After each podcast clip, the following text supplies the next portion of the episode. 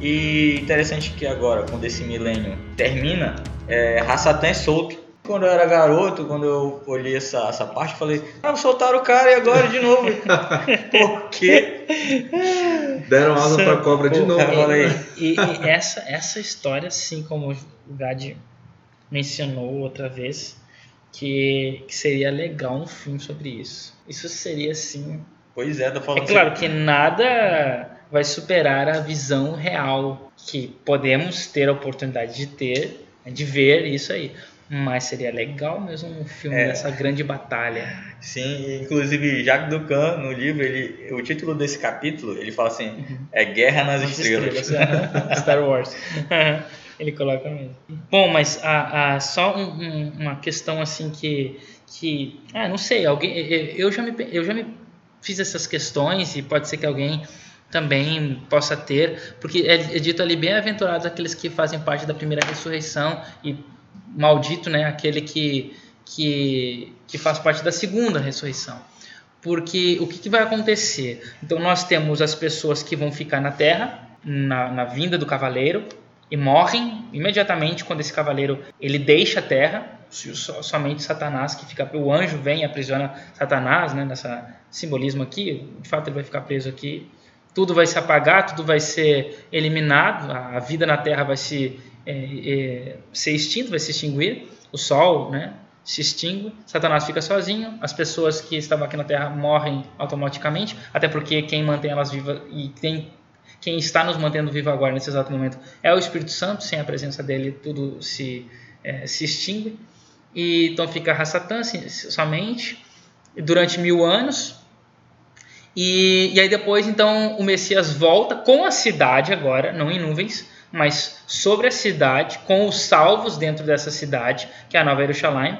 E aí então todos são ressuscitados, e não apenas aqueles que estavam vivos na vinda de Yeshua, que é o Cavaleiro Branco, mas desde Adão até a vinda de Yeshua, essa vinda ah, antes do Segunda milênio, vinda. é a segunda vinda, antes do milênio, desde Adão até antes do milênio, todos os que existiram e que não foram selados por Deus, ou seja, não foram é, resgatados, né? arrebatados, essa, essa palavra, é, foram levados ao céu por Deus, todos eles são ressuscitados. Para quê? Para serem destruídos. eu vi, eu vi uma, uma explicação. Eu li, na verdade, que é todos os rebeldes. Uhum. E aí o Tá. primeiro rebelde Caim. é Caim. Aham. E impressionantemente, né? Porque Caim foi o primeiro a receber um selo Aham. de Deus. E ele se rebelou contra o Se- selo, Se né? rebelou contra o selo, verdade.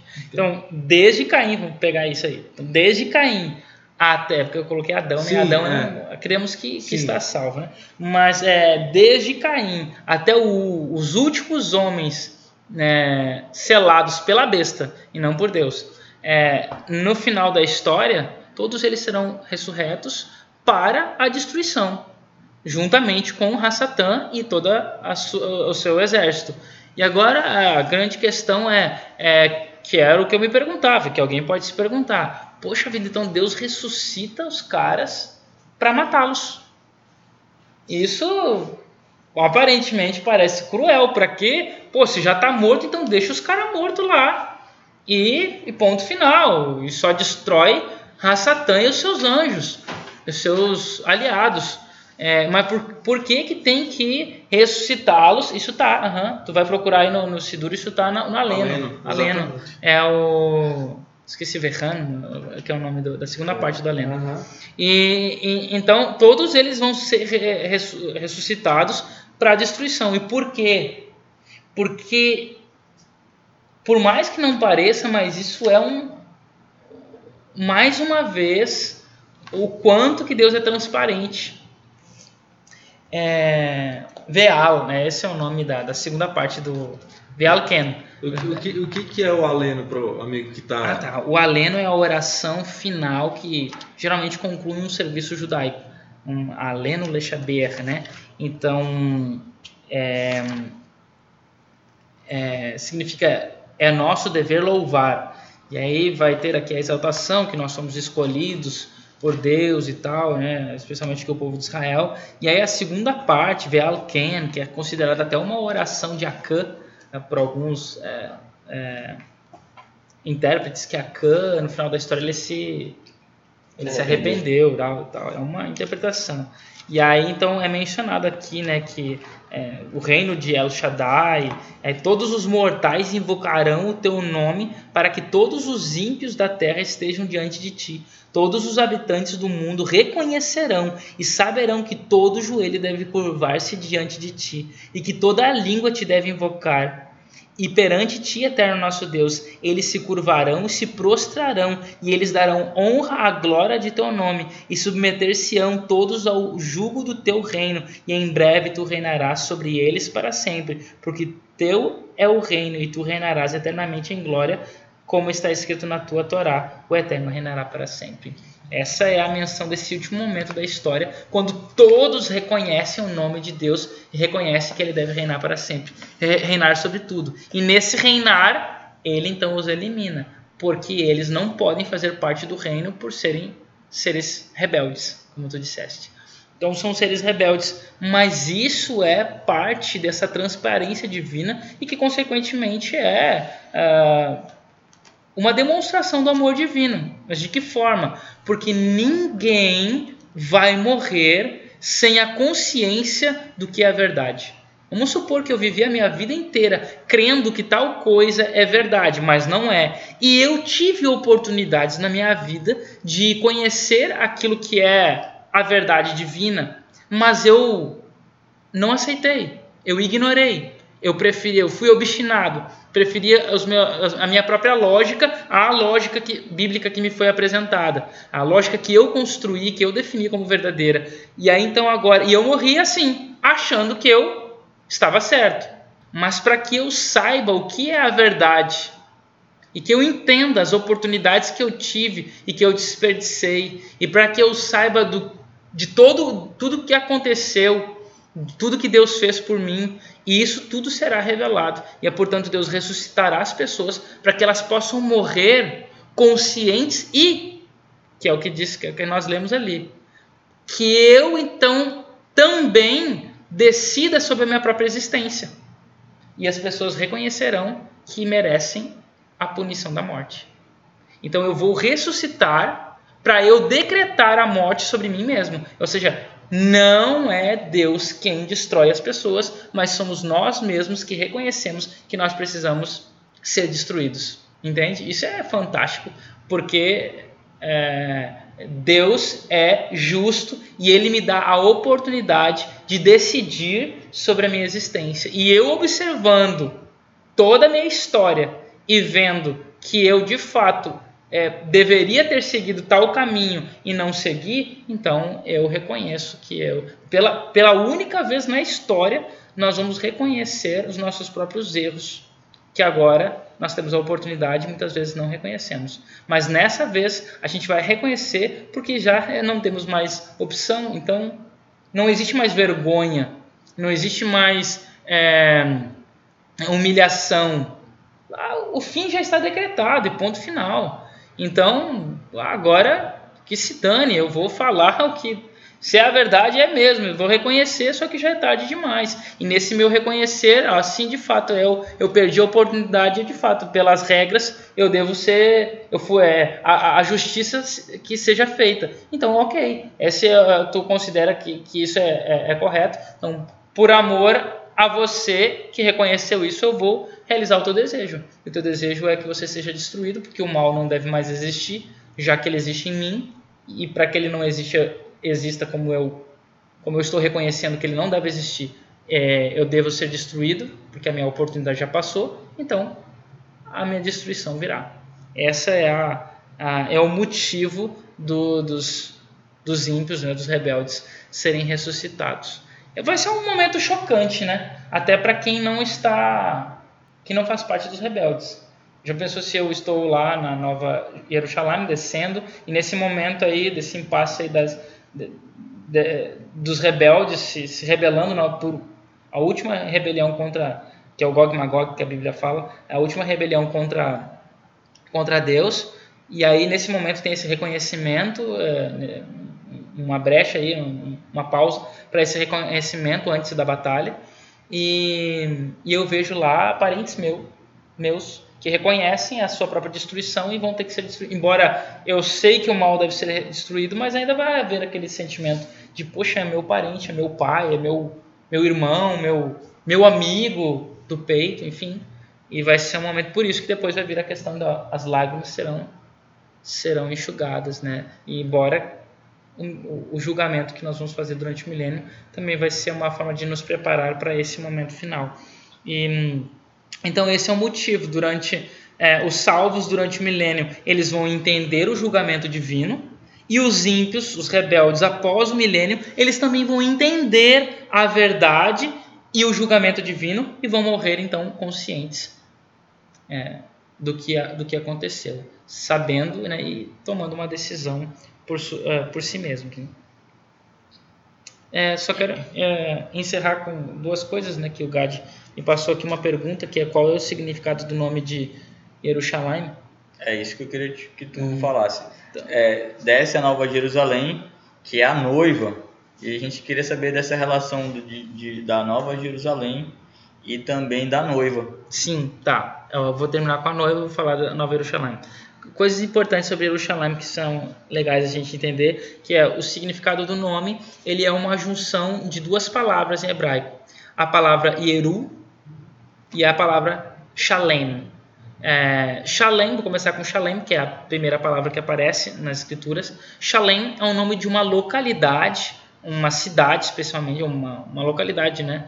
É, no qual o, o, primeiro, pelo menos de acordo com a Bíblia, né, a gente entende que o primeiro rei dessa localidade era Melquisedeque. Melquisedeque, então, era o rei de Shalem, a cidade da paz, né, Shalem de Shalom, é paz.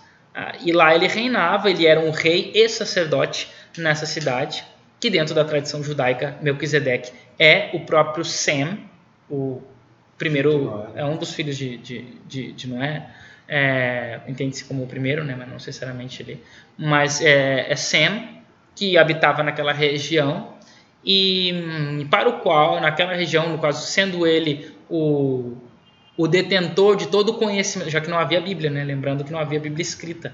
Então, o detentor de todo o conhecimento é, pré-dilúvio estava na posse dele.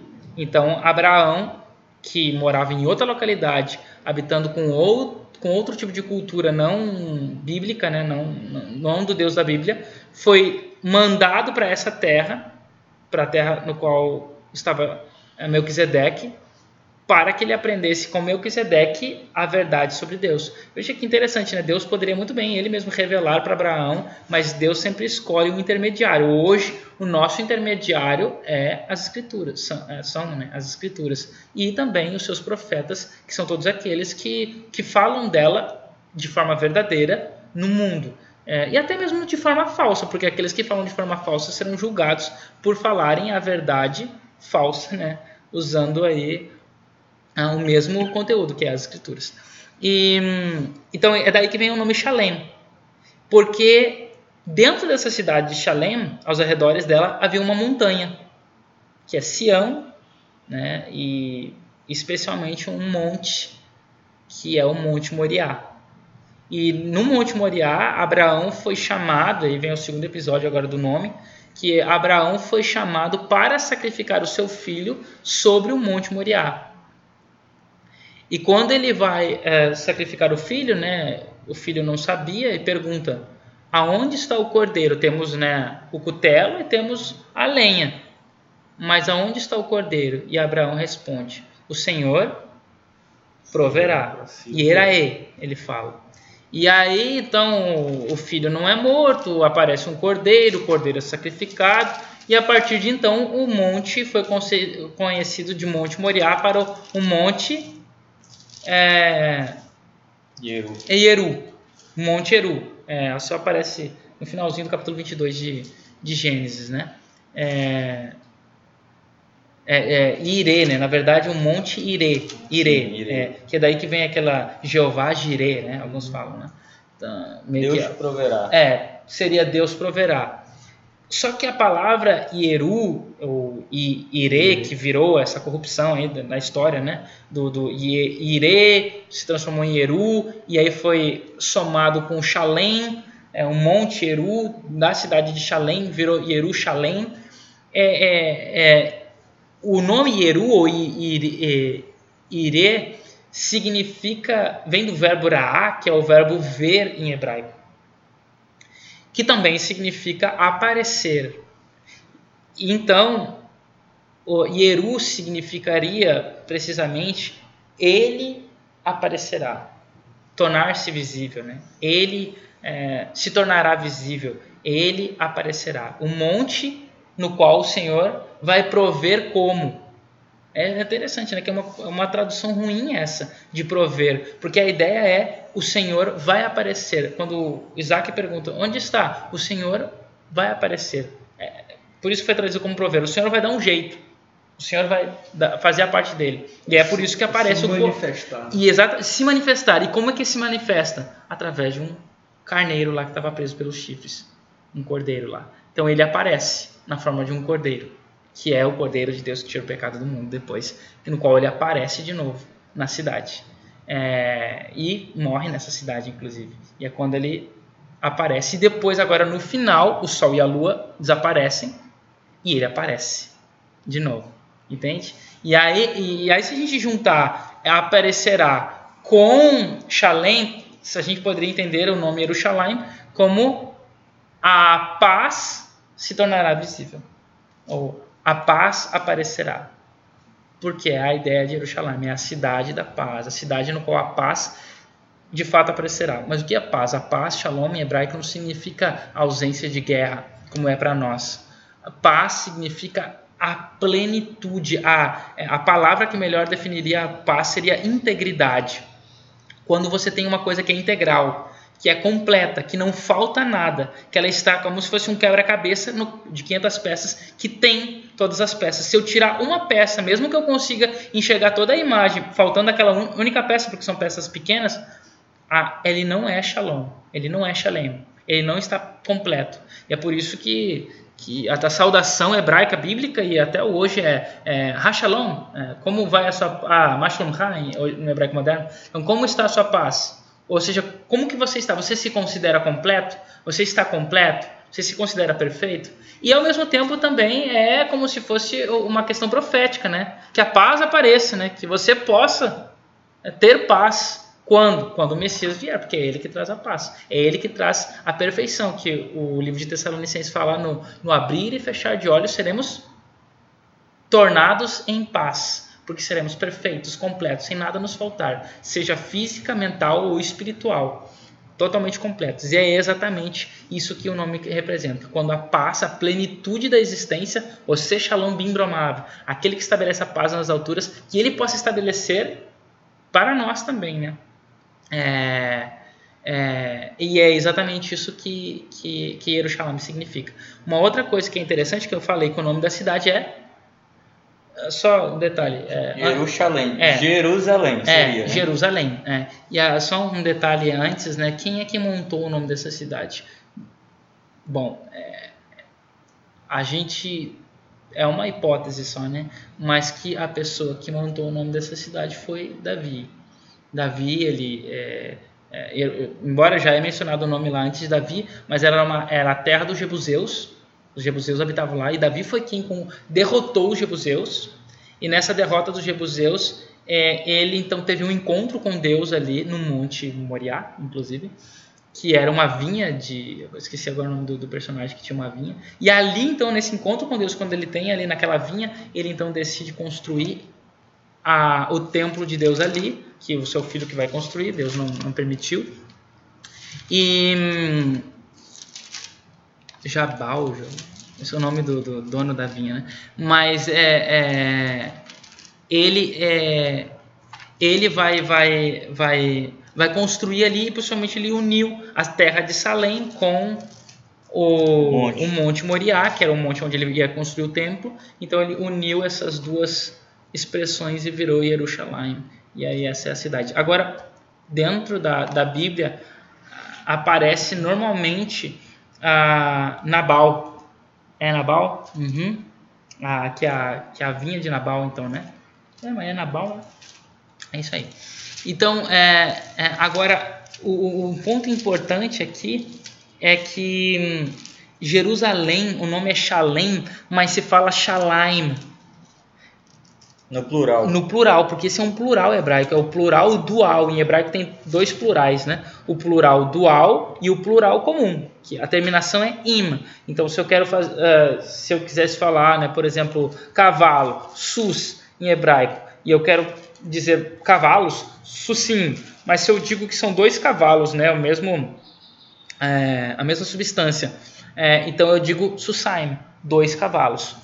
E assim, por exemplo, é principalmente para as partes do corpo. Ain é olho, enaim, dois olhos, yad, mão, yadaim, mãos. E, e por fim, é, é, é, ozen, né, orelha, osnaim, orelhas, enfim. E aqui nós temos então Jerusalém. Só que o detalhe é que nesse plural que se monta na, na, na gramática hebraica, a gente tem a presença do iod, uma letra lá no final, lá para dar a ideia do aim, né? Esse aim, e esse i seria a letra iod. Mas em Jerusalém, todas as vezes que ela é escrita, o iod nunca aparece. É sha, laim, só que esse i não tem lá escrito e nunca foi colocado pelos, pelos maçoretas, porque eles nunca alteram o texto. Então, eles é, sempre foi chegou neles assim e eles mantiveram assim. Eles só colocaram o pontinho que equivale lá a, ao, ao som do I embaixo do M. O que não faz sentido nenhum na, na escrita hebraica, só que é para lembrar que não se pronuncia Jerusalém, mas Jerusalém. E por que então se pronuncia Jerusalém ao invés de Jerusalém? Que o nome da cidade era Shalem, mas se tornou Shalaim, porque se acredita que existem duas Jerusalém. E essa aqui é a parte legal. Qual, quais são as duas Jerusalém? Existem uma aqui na terra, que sempre existiu, né, desde Davi, e existe uma outra lá no céu.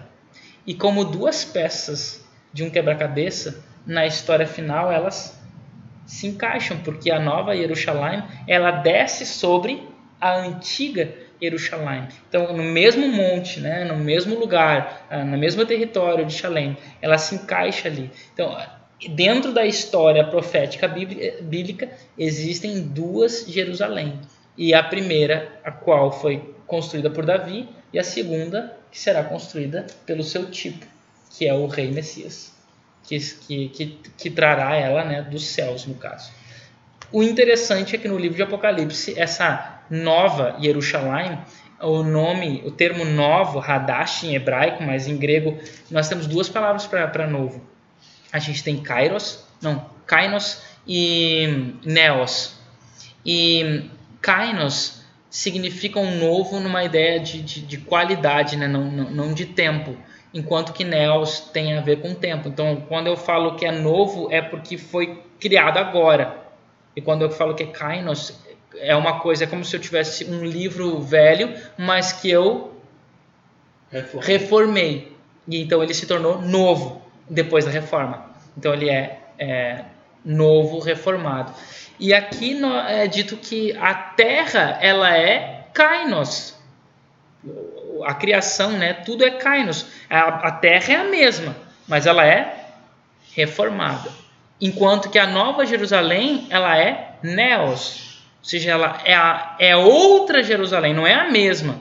Porque to, isso é importante porque porque muitas pessoas uh, se fixam nessa, nessa Jerusalém que está aqui nessa Jerusalém, no qual de fato Yeshua passou por ali algum dia é, muito abaixo do que é a, a atual Jerusalém, em terras muito abaixo, e, e Yeshua passou por ali, viveu a vida ali, naqueles ares ali, mas não é sobre essa Jerusalém que está a nossa esperança, mas naquela nova, no qual está existindo agora, mas lá no céu e não aqui na terra. Assim como não era é, por meio de sangue de bodes e de touros do, do, santuário aqui da terra que nós deveríamos manter a nossa esperança, mas no santuário lá do céu que viria. O que estava aqui teve o seu significado e a sua importância, assim como a Jerusalém que existe ainda hoje, tem o seu significado e importância, mas não para manter a nossa hatikva, a nossa esperança, que é na Jerusalém celestial. E portanto, essas são as duas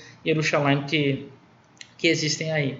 E que, como eu disse, será trazida pelo Messias. E por fim, o que é mais legal que é descrito aí no livro de Apocalipse são as medidas dessa cidade, que a gente percebe que ela é um cubo perfeito. E na Bíblia nas, aparece lá, né, por exemplo, desde o tabernáculo, é, o lugar santíssimo ele tinha, é, se não me engano, são 10 côvados de comprimento, de altura e de largura.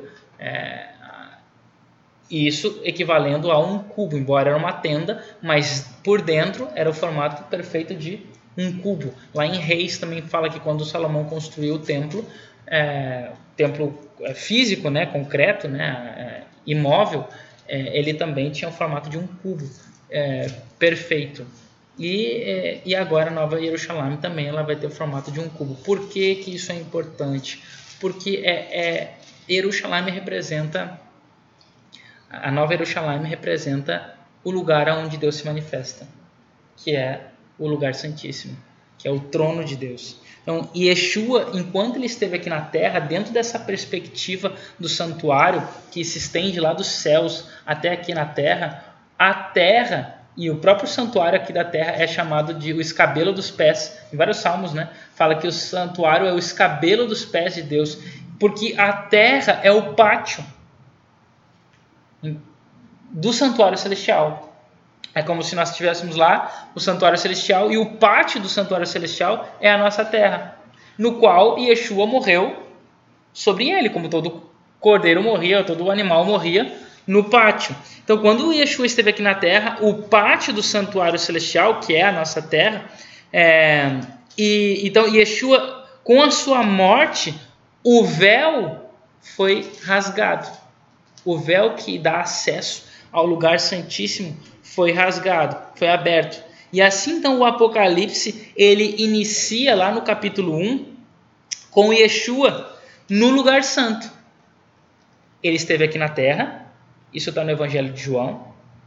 Ele foi para o lugar santo, isso está no capítulo, nos Sim. capítulos iniciais de Apocalipse. E no fim, ele está no lugar santíssimo.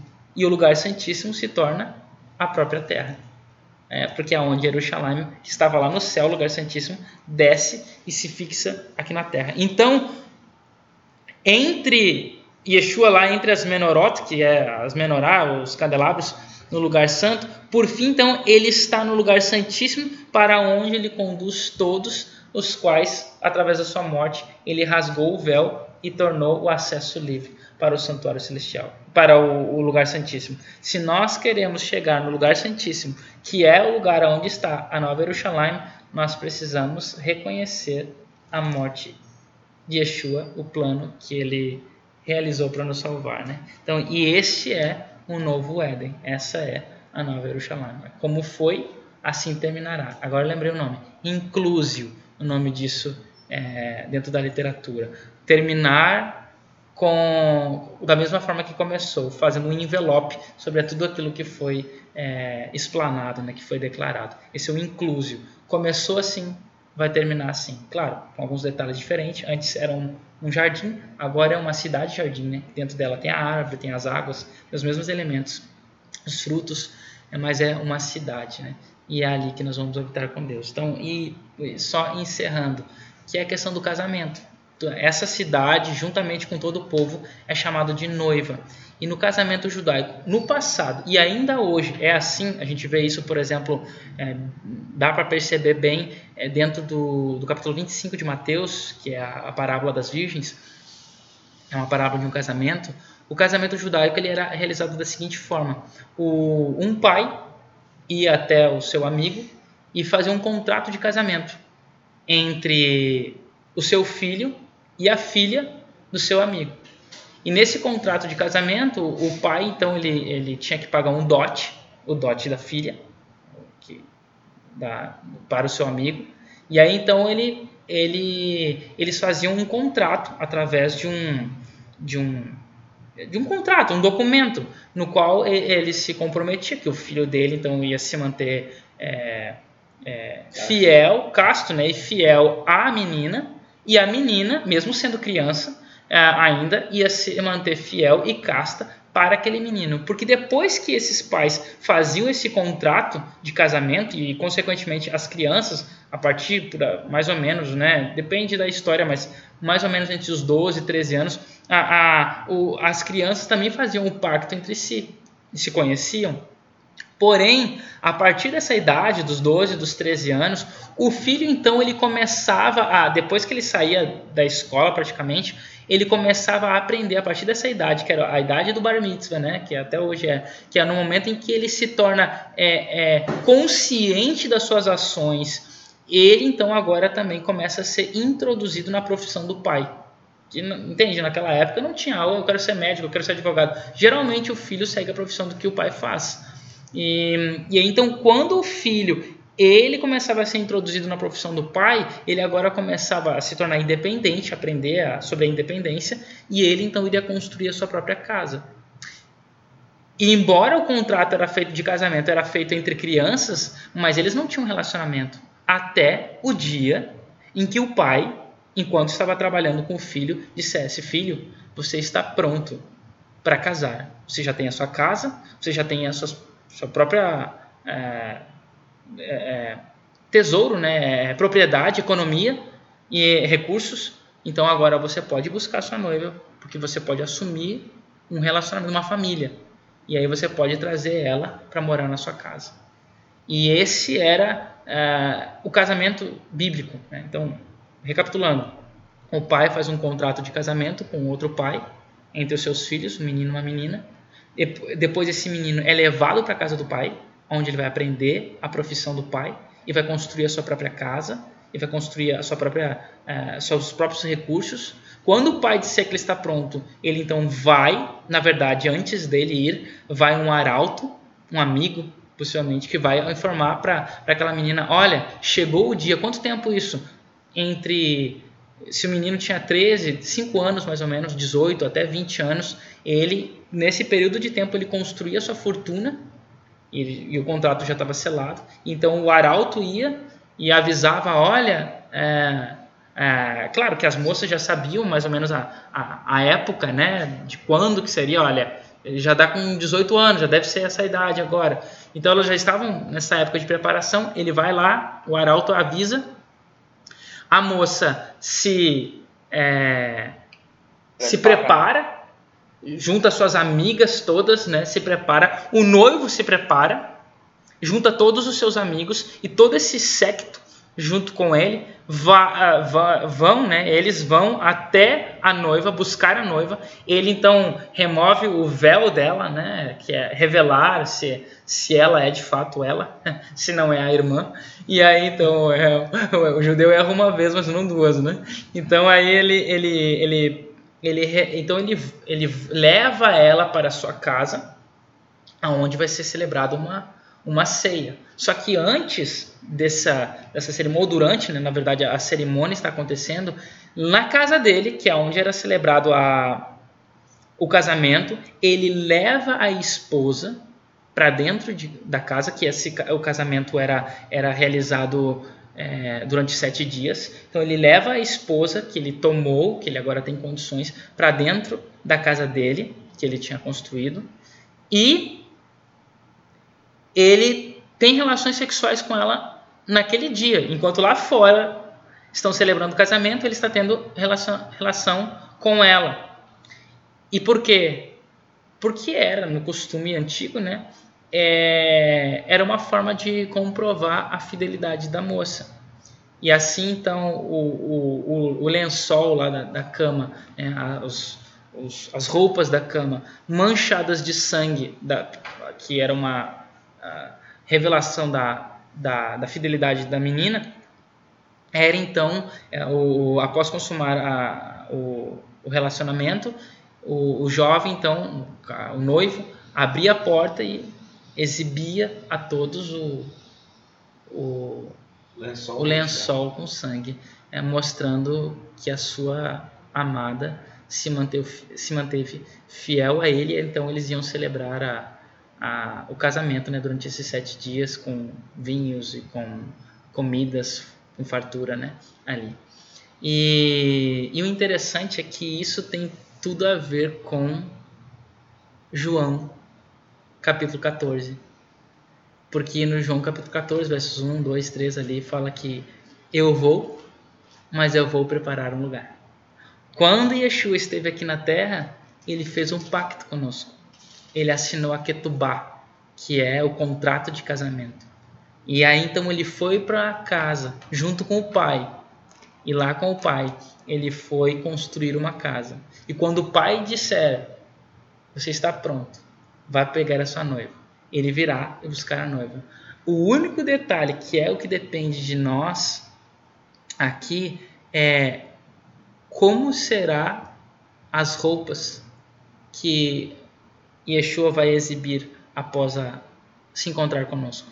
Será uma, um, uma roupa, né, um lençol branco, que é símbolo, nesse caso, da nossa infidelidade, ou será um lençol manchado de sangue, que é um símbolo da nossa fidelidade? Estamos nós nos mantendo fiéis a Yeshua e a sua palavra, a fim de que nos mantenhamos né, virgens para Ele, para ter um relacionamento exclusivamente com Ele e com ninguém mais, ou temos é, flertado com outras filosofias, com outras religiões, com outras ideias e assim temos é, adulterado é, para com o nosso, o nosso noivo que está preparando a casa para nos levar. Essa é a grande questão e é assim praticamente que, que eu termino a minha ideia do, do livro de, de Apocalipse. Essas duas fases só, lembrando que a primeira fase do contrato em hebraico é chamado de Kiddushin, que significa, que significa a santificação. E a segunda parte, que é a parte da, da casa aí, né, do relacionamento e tal, é chamado cinco anos depois, né, é, ou mais, é, é chamado de Nisuim, que significa o erguimento, né, do verbo nação em hebraico, que é erguer, levantar. E a, tanto a ideia do levantar do, das roupas, quanto também do erguimento que do casal, que ele sai da, da separação para serem elevados à posição de imagem de Deus, porque ambos se unem e formam uma só carne e ambos completam a perfeita imagem divina. E, e o interessante é que nessas palavras finais aí do livro de Apocalipse, ele ele menciona no capítulo 22, ele menciona uma palavra-chave ali, que é a palavra é o verbo vir. E aparece vem, venho, venha, venha, venha sem demora, vem Senhor, Yeshua. E aparece isso aí sete vezes, essa constante do verbo vir né, e do fato de estar vir. E o que fica para nós é que o nosso noivo está voltando.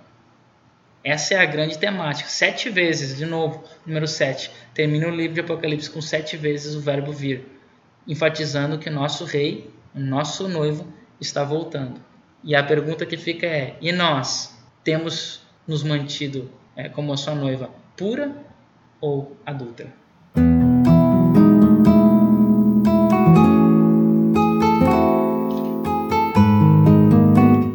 Nós chegamos ao fim do podcast dessa semana em que nós falamos sobre o tema Faço Nova Todas as Coisas. Nós chegamos também ao fim do ciclo de estudos da lição do primeiro trimestre do ano de 2019, que é o ano judaico 5779. Então nós estamos aqui é, nos despedindo desse tema, que foi um tema muito prazeroso de estudar e de compartilhar com vocês. Nós nos despedindo e fazendo um convite que nós vamos continuar com uma próxima temporada. A próxima temporada vai tratar dos temas que tem a ver com a família, exatamente. E nós estamos aqui também fazendo um convite para você é, nos acompanhar nas redes sociais, no Instagram, no Facebook, no Twitter, no Spotify, no Castbox e no SoundCloud. Nós estamos lá como Bet Midrash ou Bet Benediction. O título da da lição da próxima semana é ciclos da vida. Então, é, nós estamos convidando vocês a nos acompanharem e ficar por dentro. Se você gosta das nossas, das nossas, nossos insights, participa com a gente, participa com a gente, manda comentário, manda pergunta. Nós temos uma satisfação enorme de compartilhar com vocês aquilo que nós é, podemos compartilhar. Deus abençoe vocês, até logo.